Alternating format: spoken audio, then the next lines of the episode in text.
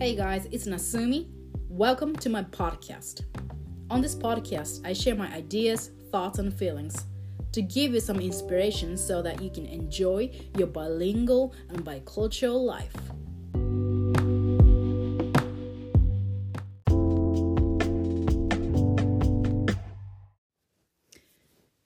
Hey guys, what's up? It's Nasumi. Thank you so much for listening to my podcast. はい、今週も あのお聞きいただきどうもありがとうございます。なすみです。はい、えっと、What's up with なすみっていうことで、えっと、ちょっと近況を先にいつもお話をするんですが、えっとね、今週末は、私いつもこれ週の初めに撮ってるんだけど、そして週末のことを大体話するんだけど、今週末はね、あのうちの我が家の長男が、うんと10歳の誕生日だったんですねでだから、えー結構土日ともなんかパーティーの飾り付けとかまだ実はあるんだけど をしてバルーン膨らましたりとか結構アメリカンな感じかな多分。であのウィークエンド the whole weekend がなんかパーティーみたいな感じなのね。大体大体我が家はそうなんですが。そうそんな感じであのーやってましたね。うん10歳ってすごいよね本当に。なんか10年ってさ私思ってたんだけど10年って何するにしても10年続いたら大体形になりますよね。っていうのが思う、うん、だからなんか英語ももちろんそうなんだけど私のその母親っていう役割とか、えーもそうだしだだいぶこう10年一つのことを続けると大体板にこうパシッとついてくるっていうか形になってくるっていうかだなと思いながらその10歳になった息子を見ていると本当にそのまあもちろんその0歳児の子が10歳になるっていうのは本当に大きな変化ですよね。子供っていうのは本当にみるみる大きくなるから変化をして目の前で変化をしていくんだけど本当になんていうかねその0歳の時ってやっぱ赤ちゃんってこの世にこの世に生きるのがまず慣れてないっていうのが私なんかその産んでみて衝撃だったんだけどあなんか人っていうのはこういうもんなのかって思ったんですよね。なんかお母さんの人たちは多分 agree してくれると思うんだけどその赤ちゃんによったらすごいこうおっぱいを飲むのが下手くそな赤ちゃんとかいたりあと、まあ、哺乳瓶で飲めない子も多分いっぱいいると思うしあと寝るのがとあの不得意な赤ちゃんっていう。うちの息子はまさにこれだったんだけど何寝るの寝るとかそのおっぱい飲むとかなんかそういうこう生物としてすごく必要なところもあの下手下手な子は下手なんだっていうかこう慣れるまでに時間かかる子っていうのはいるんだなって私結構なんか衝撃だったんですよ。その生物としてなんかこうやっぱ動物の動物の赤ちゃんとか見てるからかもしれないけどいやでも動物の赤ちゃんでもあるのかな？そのおっぱい飲むのが下手くそすぎてちょっと。大きくなれなかったみたいな子いるかな？いるまあいるんだろうな多分。なんかその私の中では赤ちゃんっていうものはもともとなんかそういう本能みたいなものがプログラムされていてこう寝たりこうおっぱい飲んだりっていうのをこう自分の欲求のままに自然にやっているものだと思っていたけど実はそうじゃなくて本当うちの息子とかはもう全然寝なか寝ない子だったんですよ。ほんでもうすっごい大変だったのね子育てが。赤ちゃんの時。まあ今も 今も大変だけど。で本当にこう本人も不快なんですよ眠たいから。本人も不快だから眠たいからギャンギャン泣くんだけどこうこっちがどうやどうやってこう静かにトントンしたりもうトントンも嫌いだったしねあの子は。こうゆらゆらしたりこういろんな手を使って寝かそうとするんだけどもこっちもヘトヘトだし向こうもヘトヘトでもうとにかくこうもうそのままあるがままに fall asleep 眠りに落ちてくれたらいいものをなんか 眠りに落ちるのが下手くそだしそれでなんか眠りに一旦落ちてもそこでステイするのが下手くそだからすぐ起きてなんか何かのこう衝撃とか全然、まあ、衝撃がなかったとしてもなんかただただ彼の中でのなんかビクンみたいなのがあったりしてなんかでままた泣き出してで不快だから眠くて不快だからまたギャンギャン泣いて寝れないみたいなサイクルをなんか延々と繰り返していたようなそんななんか赤ちゃん時代があったんだけどもそんな息子ももう本当に立派に 立派にあのランドセルを自分でちゃんと用意して宿題やって学校行ってるもんね。なんか人間らしくなってきたなって思うんですよね。そのいや10年経ったらやっぱりこの世になれるんだなって思うんだよねあんな寝るのさえこう守らならなかった赤ちゃんが10年経つとこんな風になるんだって思うとやっぱこう一区切りなんだなって思うんですよね。うん、でそのそういうことを考えながらこうバースデーパーティーを見見ながらいやでも確かになんか私が英語を始めた時、まあ、18歳だったでしょ。それ28ぐらいになったらまあまあまあ形に大体なっていたよなっていう思いがしたんですよね。でもその10年とか聞くとすっごい長い時間っていうのを感じがするんです。特に若いうちは10年って聞くと本当に長い時間な感じがするんだけどでもいざあの10年経ってみると本当に早くっていろんなできないこととかもたくさんあるしさその10年の中でやろうやろうと思ってもなんか先延ばしにしてみたりとか何かの事情とか条件が揃わなくってできないこともたくさんあるしというので考えると10年 ,10 年っていうのもそこまで長い時間ではないんだけれども多分あの、まあ、こういうことがしたいって焦ってる人とか、まあ、ただ若い若い人とのその時間のこう感覚が違うかったりとかすると10年ってすごい長く感じる。で皆さんこうやっぱ英語学習とかこう英会話をやりたいなって思っている人にとってやっぱすぐ効果が見たいって思うと思うんですよ。そのすぐその英会話レッスン取ってまあ数ヶ月とかで変化を見たいっ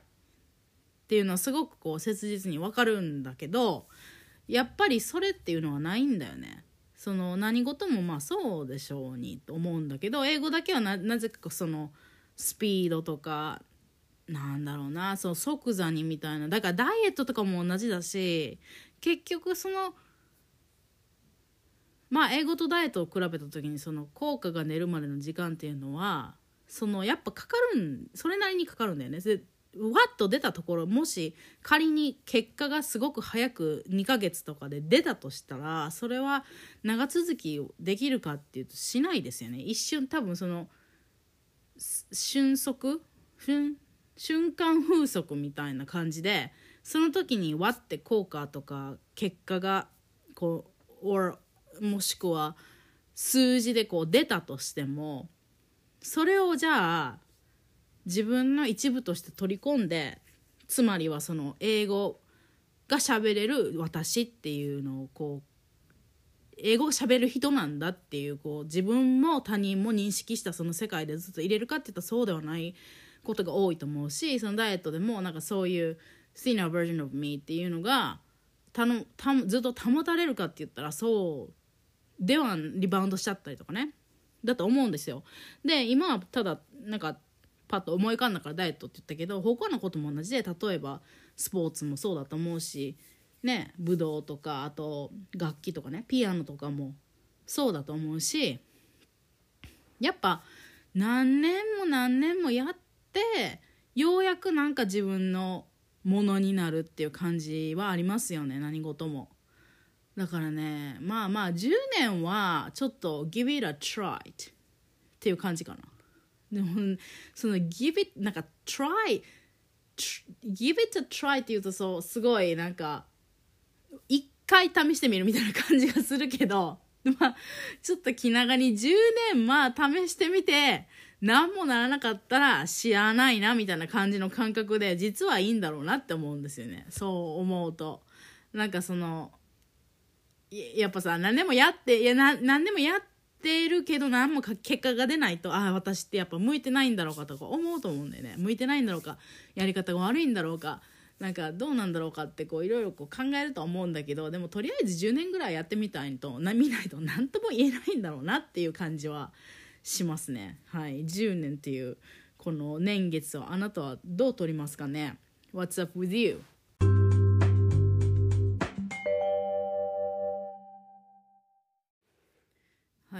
えっと What's up からちょっと似たよう似た話題というかあの子供まあ我が家の子供に関する話題をちょっとあのお話をしたいんだけれども私このバイリンガル子育てっていうことに関してはあんまり発信もしてこなかったんですがちょっと今日はそういう気分になったのでもし誰かの参考になればっていう意味であの我が家のバイリンガルの子育てのお話をしてみますね。はい。えー、っとねバイリンガル子育てって本当にあの結構スタブスタブ in the dark っていうところがあると思うんだよね。そのやっぱみんな子育て初めてじゃないですか。お母さんお父さんになる人って多分初めて子子供を育てるのが初めてでしかもバイリンガルでなんて多分大多数の日本人の人たちはモノリンガルで育ってると思うんですよね。大体の人たちは日本語で日本人のお母さんとお父さんで育っていると思うということを、まあ、まず仮定してですよ。あのでそんな自分がバイリンガルの子育てをするってなるとやっぱ分かんない分かんないですよね。私も全然分かんなくて。最初その自分が赤ちゃんがお腹にいるっていうのが判明した時にまあいろんなことを考えたりいろんな準備をしたんだけどそのバイリンガルにあのさせるっていうことをあの私はすごく重く受け止めて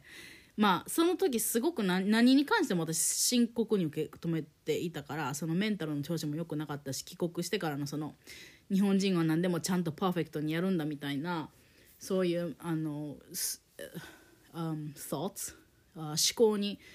こうとらわれていたところがあったから、まあ、まずバイリンガルにしなければならないと思っていたんですよね私は。でまあ、うちの場合はそのお父さんがアメリカ人クリスがアメリカ人で私が日本人っていうストラクチャーでで日本で子育てをするっていう構図だったから一般的に考えてどう考えても日本語は子供たちの日本語は強くなるっていう風な考え方なんですね。でこのバイリンガルにさせるっていうのってすごく私周りでもまあその私が国際結婚しているからか、まあ、留学の経験もあるしでその周りに結構国際家族っていうのが多いんですね。でいろんなそのケースを聞いているわけそのあのまあでも大体でも大体パパが外国人アメリカ人っていうのが多いんは多いんだけどあのまあアメリカで住んでる家族日本で住んでる家族っていうのでであと奥さんの英語のレベルがどうどうなのかとかあとそのお父さんの日本語のレベルがどうなのかっていうのでもやっぱあの違うからよいしょちょっと待ってね。そうそこでそのコンペアソンあ比較をちょっとして自分の中でこういろいろ考えていたんですよね。そのまだ赤ちゃんが私のお腹の中にいる時にどうすればいいんだろうっていうのを考えてクリスといろいろ話し合ってはいたんですよねでいざ赤ちゃんが生まれた時にあのまあね最初数ヶ月最初の本当に赤ちゃんの時代は私は実はその上の子にあの日本語で話しかけていたんですよ。というのはというのはあああのねアメリカに帰る予定だったからそういうふうなことをしていたんだけれどもでも数ヶ月経ってからやっぱ私アメリカに帰れない日本で子育てしますって決めたんですよねいろんな事情で。でクリス私は日本にとどまるというあのあ決心をしたんだけどそれまでは日本語で話しかけてましたねあの、うん、でクリスは英語で話しかけていたっていうようなこう2ランゲージでやっていた時代があったで上のその子がトドラーになっていくとうーんうんとねトドラーになっていた時代は私両方の言語で話しかけていたね英語で話しかけてその後に日本語で言うみたいな感じで「What are you doing? 何やってるの?」みたいな感じで「It's a red car. 赤い車だね。ブンブンだね」みたいな感じで両方やっててめっちゃ結構なんかしんどかった。あの私だ私の口口数だけがすごく増えてでそのまあ2歳の子なんてあんま喋んないし私だけがなんかベラベラ2倍2倍の口数で話していたからなんかしんどかったなって思ったけどでもあなんかこの子は両ランゲージで分かっているんだなっていうようなモーメントもあったからそういうこともあったからできていたかもしれない。うん。だね。でその後ねまあそのぐらいになってくるとあの幼稚園には4歳で入ったのか。4歳で入ったからそれまではあのもう日に日にこう地域の児童館みたいなそのあのとこですよね。その赤ちゃんとかトドラが集まれるようなその死死の場所みたいな赤ちゃんそういう子がちっちゃい子とお母さんが一緒に遊べる場所っていうのがあのあったからそういうとこに連れ出して行ってたのね。でその時はだから日本語ですよねそのままそこにいるママももちろん日本語でみんな話すし子供にも日本語で話すし子供が日本語で話すから日本語にエクスポーズされてたのはされてたんですよねでもうちの上の子の場合実はあの子は英語がすごく強くなってしまったんだよねなぜか。でなぜかなって今考えた時に多分そのちっちゃい赤ちゃんとかトドラー時代幼稚園に入る前の時代にすっごいやっぱりインプットとしての英語が大きか多かったんだと思う多分児童館行ってもあんまりわけ分かってなかったんじゃないかなって今思いますねあの例えばその家で過ごす時にやっぱりややっぱりあの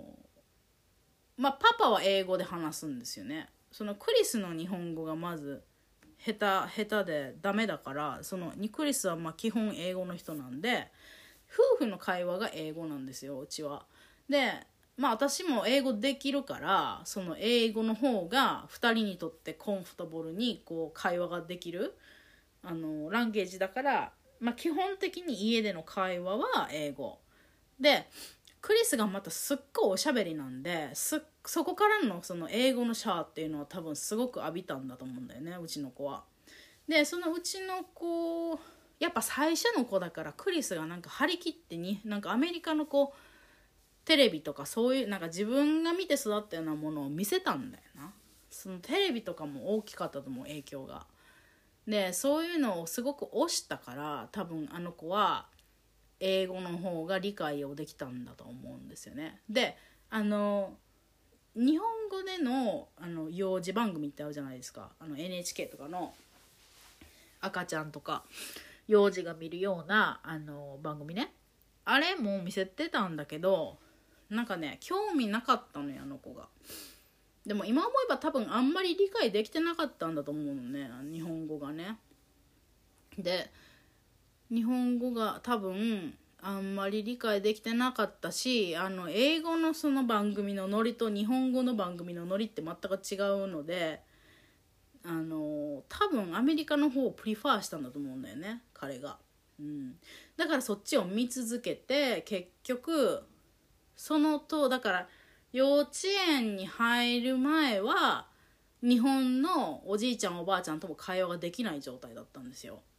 その英語が強すぎて。でここの時点でもう私たち夫婦の中ではあれって感じ？あのミスカリキュレーションっていう感じなんですよ。あれ日本で育つそのバイリンガルの家族形いろいろあれども日本でまず育ってたバイリンガルの子供っていうのはまず日本語が強くなるんじゃないのみたいなおかしいなみたいなちょっとあったんですよね。私もなんかあれそうなんだって思ったんですよ。その私の他の友達とかの他のその国際家族と比べた時も大体アメリカ人の旦那さんと日本人の奥さんでバイリンガル子育てを日本でやっている場合っていうのはもうほんと 9, 9割はほんあの日本語が勝つっていうのを念頭に置いてのうちのバイリンガル子育てだったからあれ思ったほど日本語っていうのはうちの家庭このうちの家族には入ってないもんなのかって思ったんですよね。まあでその各家族だしねこれがもしなんかじいちゃんばあちゃんと同居してるとかだったらまた違うと思うんだけどまあうちの場合はそのやっぱ3人でのかあれだったから英語がすごく強くなっちゃったんでね。で私がその彼を彼が幼稚園に入園する時にすごく心配したのが周りの子供たちとあのうまく遊べないんじゃないか？言葉が通じないから意思疎通難しいから手が手を出してしまって周りの友達に危害を加えるんじゃないかっていうところにすごく心配をしたんだよね。でそれを心配してやっぱあのこの子あんま日本語が得意じゃないのであの、まあ、そういうことを心配してますっていうのを先生に伝えたのは覚えてますね。だからうんどうかなと思ったんだけどでもねやっぱ子供っていうのは強いものであのすぐ日本語覚えましたね。幼稚園に入ったらすごくあのお友達とも全然一緒に遊べてあのコミュニケーションをしっかりとってすごい方言でしかも あのやれてたのでああ子供っていうのは本当に強いもんだなってその時に思ったんですよ。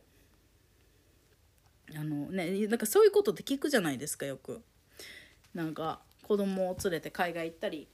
または日本に帰ってきたりしてちょっと言語の心配したけどでも全然いけましたみたいなのって聞くと思うんだけど本当子供の力っていうのはすごいなって思ったその時に。で,、えー、でそれで幼稚園3年行って今度は小学校に入学する時にでもそれでもやっぱりあの語彙がすごく劣るっていうのは分かってたんですよね。その友達と遊ぶ分のぐらいのボキャブラリーとか日本語のレベルは持ち合わせているんだけれども他の同年代の日本人の子供たちと比べた時に語彙が圧倒的に少ないなっていうのは気づいてたんですよだからだから入学する時にそれも先生に伝えてまあもし学習にこう遅れみたいのが出るようだったらあのまたその時考えましょうみたいな感じだったと思うんだけどその時も英語の方が圧倒的に強かったですね長男に関しては。あのうん、で今でその10歳今 4, 4年生っていうのに至るんだけど今も今も一緒結局あの語彙とかそういうことに関したらあの英語の方が圧倒的に強いですねあの子は。で日本語も日本語日本語も本当に上手になったしあの、まあ、漢字とか4年生になると本当に難しい漢字出てきたりこう熟語とかあると思うんだけどそういうのは本当にやっぱり難しいみたいで漢字も難しいしあのっていうのはそのサウンドさえもその語彙がないってことはサウンドさえも知らないからあのその読んだりするのも難しいんですよ。なんて言うんだろうなんか私だったら私のちっちゃい時の体感と比べると例えばその小学校1年生とか2年生の時に漢字そんないっぱい知らないし書けないけどでもなんとなく読める？なんとなくこの漢字読めたりとかこう外を歩いた時に看板でなんとなく読めたりしたっていうのが覚えがあるそういう記憶があるんだけど書けなくてもよく知らなくてもなんとなくシェイプシェイプでこう読めるみたいな感覚で読めるみたいなところがあったんだけど彼はそれができないのね。だから本当に本当に何て言うんだどんな世界で生きてるんだろうって私ちょっとたまに思うんだけど。でそうそんな感じなんですよね。だから国語はあの extra help をちょっと頼んでいるんですね。あの tutor してもらってるんだけど。じゃないとやっぱり本当にまあ、特に国語っていうのはあの全部全教科に関係してくることだからあのねやっぱ遅れちゃうんだと思うんですよねこれから本当私結構心配はしているんだけどその、まあ、受験とかなったね高校受験とか大学受験ってなった時に他の日本人の子たちと競争ができるかって言われたらちょっと心配になるところがはあるんだけれどもまあまあそこは本当に頑張ってもらうしかないよね。うんであのそうねそう本当に思いのほか英語が強くなっちゃいましたあの子は。うん、話おしゃべりするのも多分英語の方が表現は豊かだと思うな。まあ、全体的にキャラクターとして表現力はかなり豊かな方ではあるとは思う。幼稚園小学校を通じて先生にそれだけは言われているので。やっぱりに他の日本人の子供とはあのなんて言うんだろうイエスノーもすっごいはっきり言うしあの表現力が豊かですみたいな感じで言われることが多いですね。で比べてでその長男より3つ下の長女なんですけどあの子はお兄ちゃんより日本語が強いんですよ。でこれも私ねなんでだろうって思うんだよね。一緒のように育てたのに 上の子めっちゃ英語強いんだけど下の子は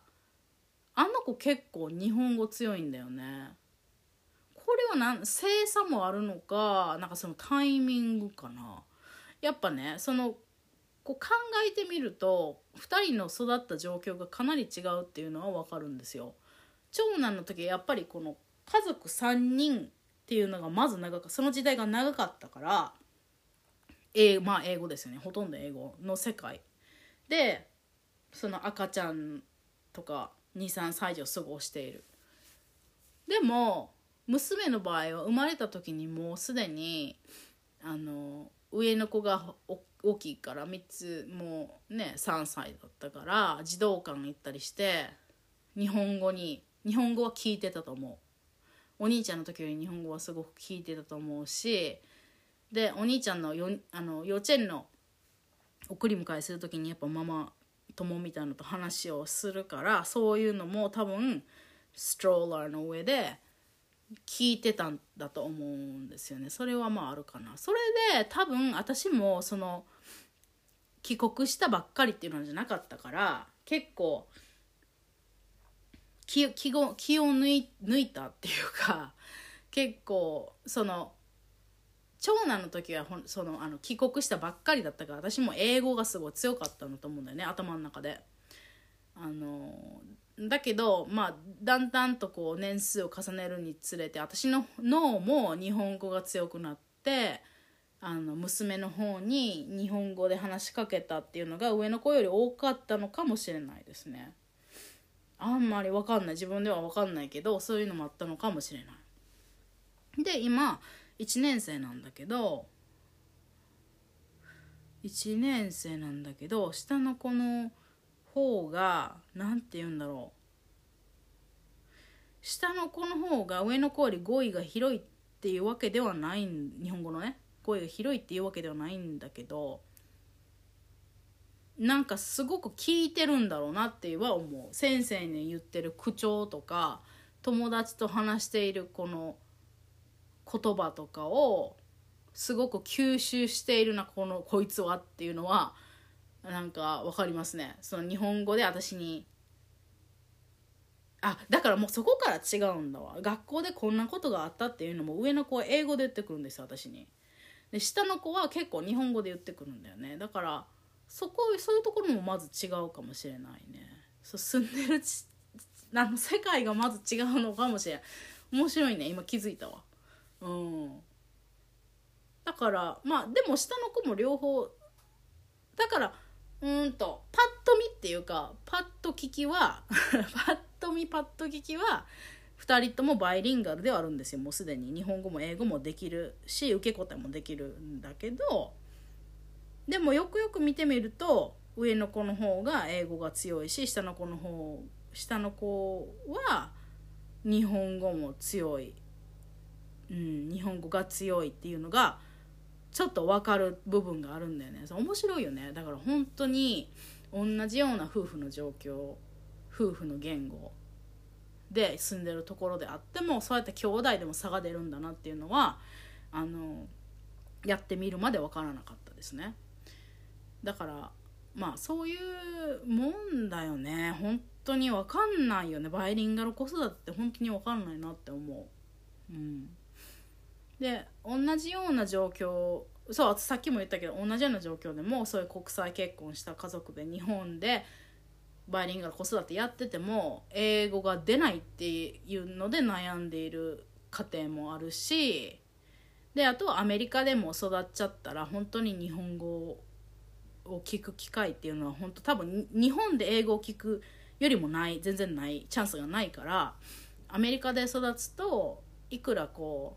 うお母さんが日本語で話しかけたりとか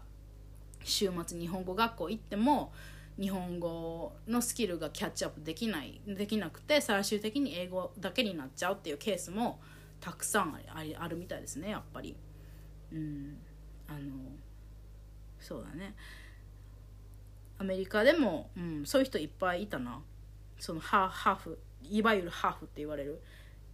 えー、アメリカ人と日本人のハーフとかでも日本あのののアメリカで育って日本語は本当にダメですっていう子もいた、うん、でもねりょあのちゃんとした本当にバイリンガルみたいになってますっていう子もいた。でもそれはね本当に全然状況バックグラウンドが違くってやっぱりそういう本当に両方バイリンガルですっていうふうにさせようと思うとそのアメリカで住んでいてももう年に1回は数ヶ月日本に帰ってこれるような状況そういう本当にラッキーな状況あのまあ、経済的にもそういう家族の受け入れ体制みたいのでも日本の家族の受け入れ体制があったりしたらあの両方キープしてる子もいますね。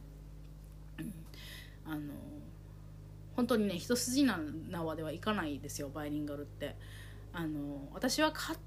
本当にね昔は勝手にバイリンガルになるのかと思っていたけど全然そんなことはなくて本当に努力しないといけない親の親が努力しないといけないしどういうふうな状況でどういうふうな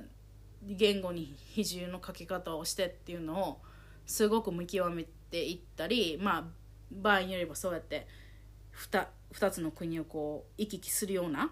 フォーチュネイトなあの状況じゃないとできないっていうこともありますね。実際問題あると思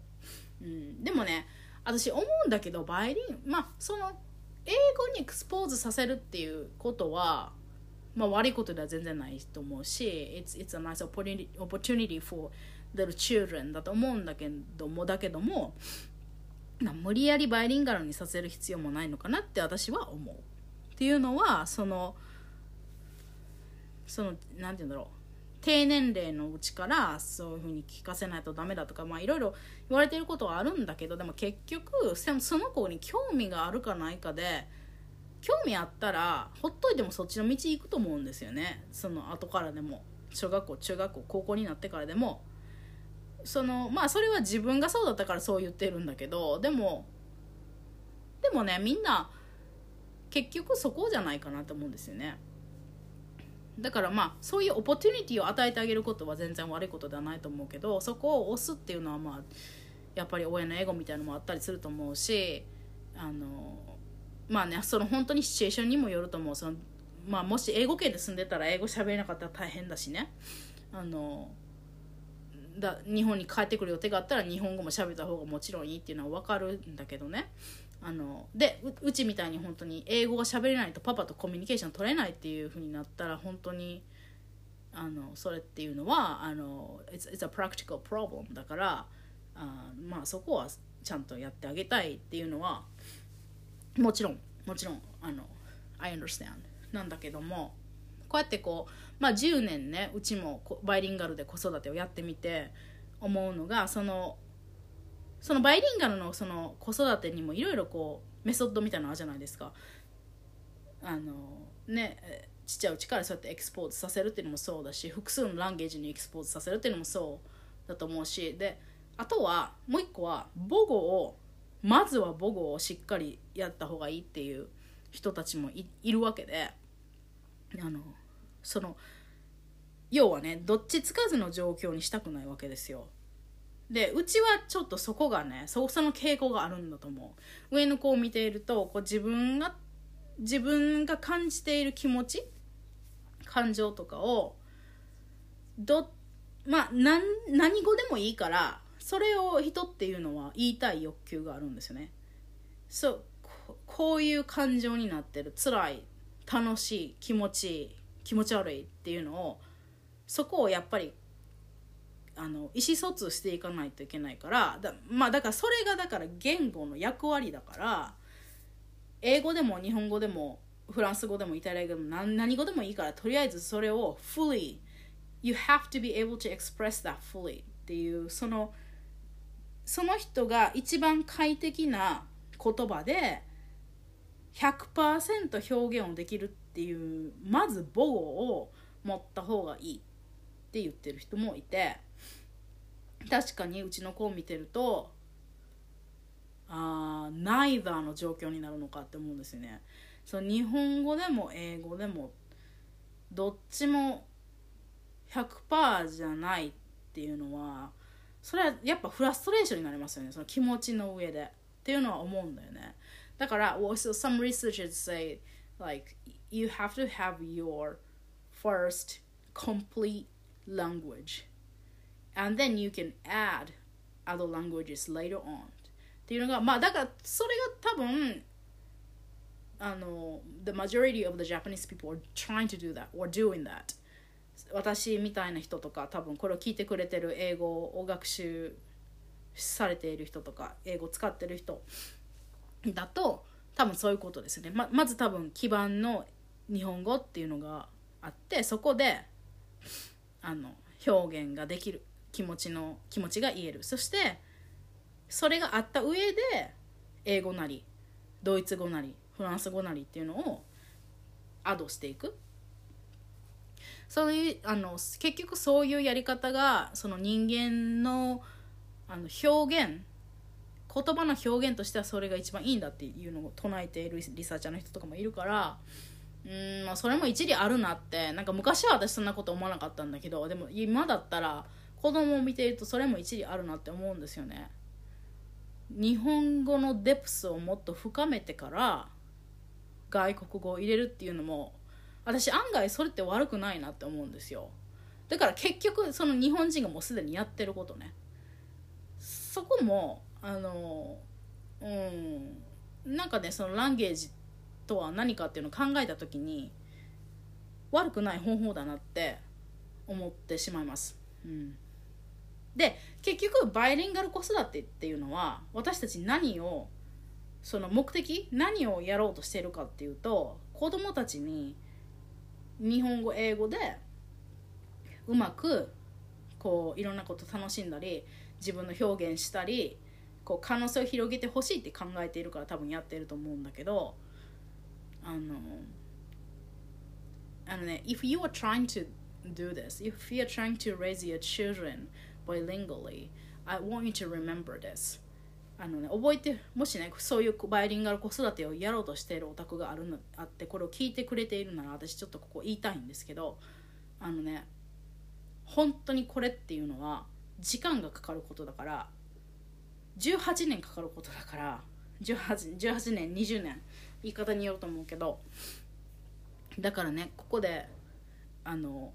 日本語が勝つ時英語が勝つ時ってあると思うんですよ。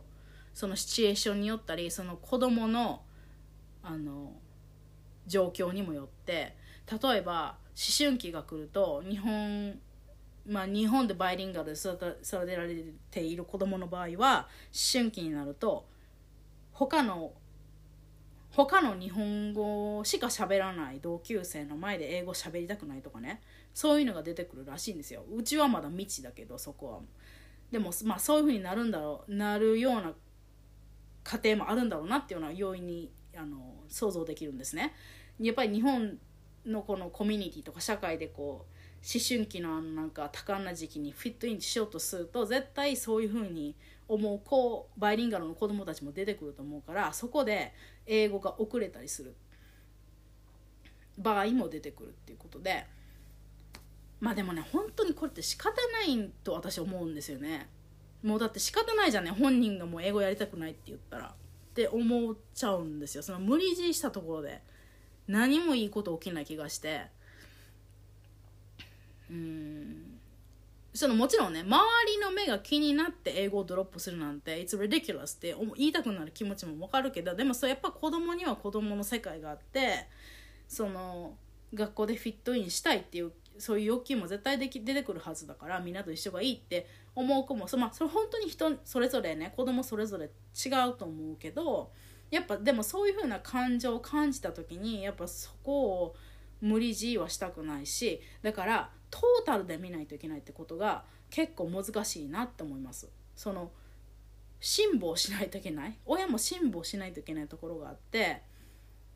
でトータルでトータルで本当に子供その子が2025歳30歳ってなった時にようやく両方の言語で表現をできたらもう本当に今第20丸もう花丸100点なわけですよね。だからその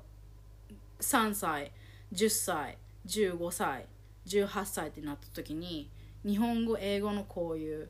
あのレーシオレーシオあレーシオってなんだ？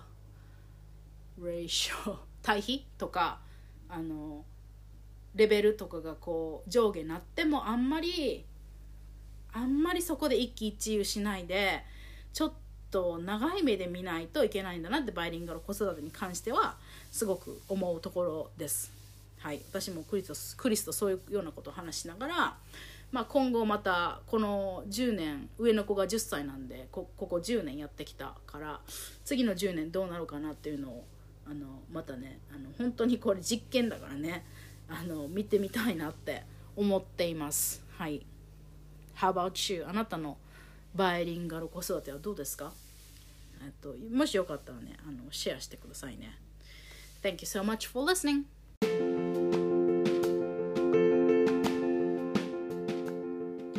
Thank you so much for listening to my podcast. I offer an English communication life coaching program, but I don't offer standard Eikaiwa lessons.